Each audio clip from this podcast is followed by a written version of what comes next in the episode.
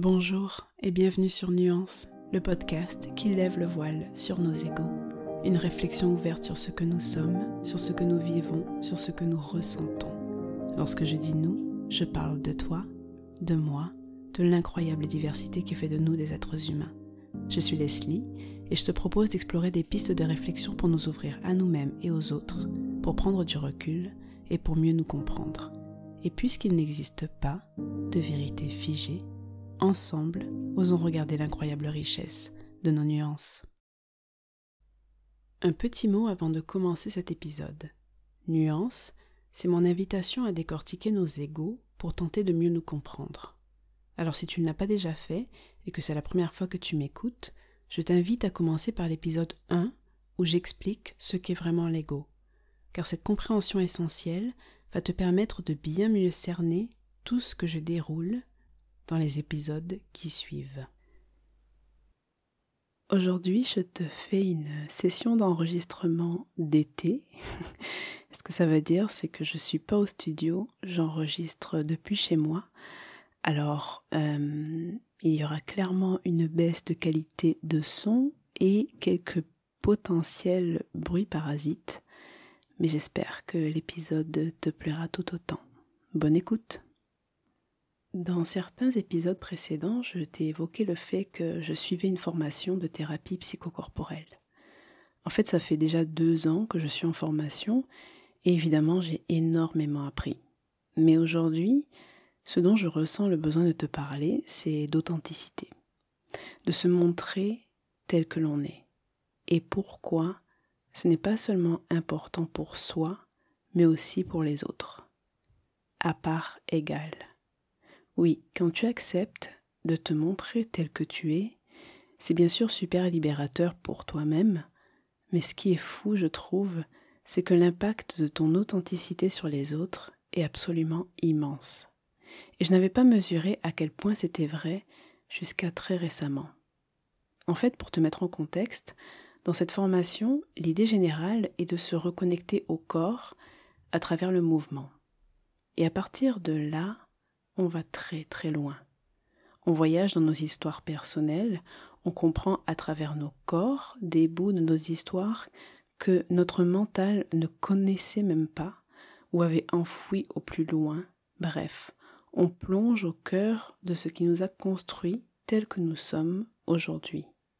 Et je te le dis sans détour, c'est fou en majuscule. C'est le plus beau cadeau que je me sois jamais offert, parce qu'il me fait tellement grandir, comprendre, aimer. Oui, aimer les autres autant que moi-même. Mais revenons au but de cet épisode, se montrer tel que l'on est. Ouais, c'est un sacré challenge dans ce monde qui nous demande de rentrer dans une catégorie ou dans une autre. D'ailleurs, même quand on croit se détacher de toute catégorie en désirant fortement se montrer comme une personne originale, c'est encore notre ego qui se prend au même piège que tous les autres égos en cherchant à s'installer dans une nouvelle catégorie. Bref, oui, se montrer tel que l'on est est un sacré challenge auquel la plupart d'entre nous fait face, et bien souvent sans même s'en rendre compte. Alors pour en revenir à la formation, je viens de vivre un moment qui marque probablement le début d'un tournant dans mon rapport à mon propre corps et à ce que j'ose montrer de celui-ci. Donc je te remets en contexte pour l'histoire qui suit.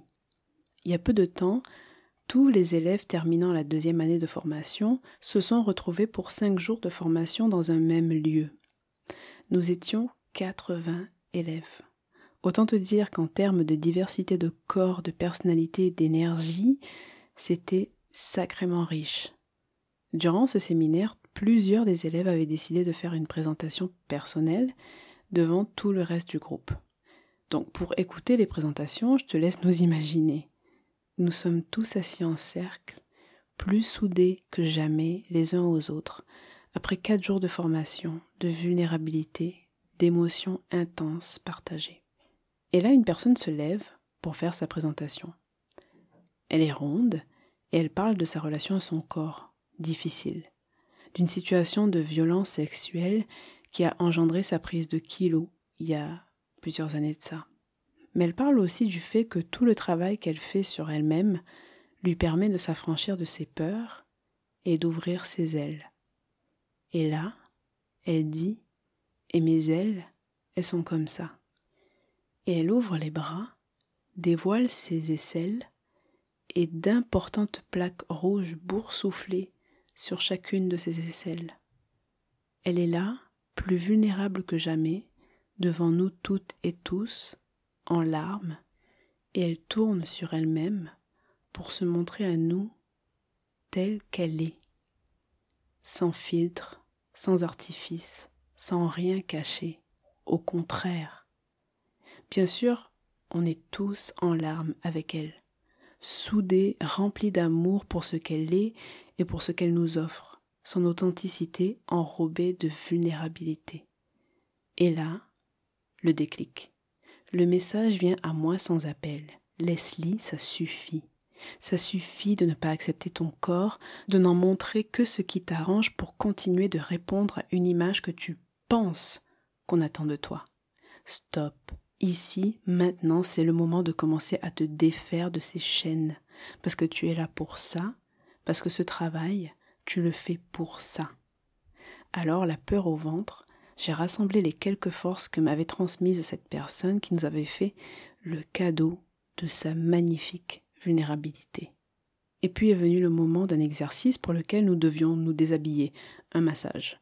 Alors bien sûr, chacun et chacune est entièrement libre de rester habillé ou de se déshabiller. Pour tout ce qu'on fait, absolument rien n'est imposé, surtout pas à ce niveau-là. Mais là, je l'ai senti. C'était le moment de me dévoiler, de me montrer tel que je suis. Surtout dans un environnement aussi sécurisant et rempli d'amour que celui-ci, où nous sommes tous et toutes là pour faire face à nous-mêmes. Alors oui, je le sais parfaitement, les personnes qui me connaissent, si elles m'écoutent, doivent bien se demander mais c'est quoi le problème avec ce que tu es? Parce que oui, mon corps répond à plusieurs des normes que l'on impose au corps étiqueté comme acceptable. Je suis en forme et je n'ai pas de problème imposant particulier. Mais tu le sais autant que moi, nous sommes tellement nombreux et surtout nombreuses à se créer des petits et grands complexes, parce qu'on nous a appris depuis l'enfance que pour être aimé, nos corps doivent ressembler à une certaine image et pas à une autre. Alors de mon côté, je me trimballe deux complexes qui ne me lâchent pas une seconde. Mon fameux ventre ballonné et de la cellulite. Absolument rien d'exceptionnel. Et pourtant, j'use de tellement de ruses et subterfuges au quotidien pour masquer ces deux imperfections. Imperfection. Le mot en dit long sur la société qui a créé ces complexes, n'est-ce pas? Donc, revenons à mon fameux déshabillage. Jusqu'à la dernière minute, j'ai failli trouver une feinte, une excuse. J'ai failli me défiler pour faire autrement. Parce que ce qu'il faut savoir, d'une part, c'est que pour cet exercice, comme pour tous les autres, nous sommes tous dans la même pièce, les 80 élèves de la formation. Et d'autre part, avant de s'allonger pour recevoir le massage, on devait rester debout devant l'autre élève qui allait nous masser pour qu'il ou elle apprenne à lire notre corps en regardant les endroits où il ou elle pouvait détecter les zones de tension à l'œil nu. Donc oui, jusqu'à la dernière minute, j'ai failli me défiler. Mais à la place, j'ai respiré profondément. Et en un geste rapide, pour ne pas trop avoir le temps d'y penser, je me suis mise en culotte. Debout, en simple culotte, sans rien d'autre pour me couvrir, si ce n'est, à mon tour, ma plus grande vulnérabilité. Là, j'ai fermé les yeux et j'ai respiré. Je n'ai pas essayé de fuir ce moment dans ma tête, mais à la place, je me répétais Tu es parfaite telle que tu es. Et à chaque respiration, je sentais monter en moi la force, la force qui accompagne le fait d'affronter en conscience une situation qui nous fait peur. Qu'est-ce qui s'est passé ensuite? Rien. En apparence, absolument rien de plus que ça. Mais nous voilà arrivés au moment le plus important de cet épisode. Cette force, j'ai eu besoin qu'on me l'insuffle pour parvenir à me l'approprier. J'ai eu besoin qu'une autre personne accepte de se montrer telle qu'elle est pour que j'arrive à en faire de même. Voilà. Voilà la puissance de nos véritables authenticités.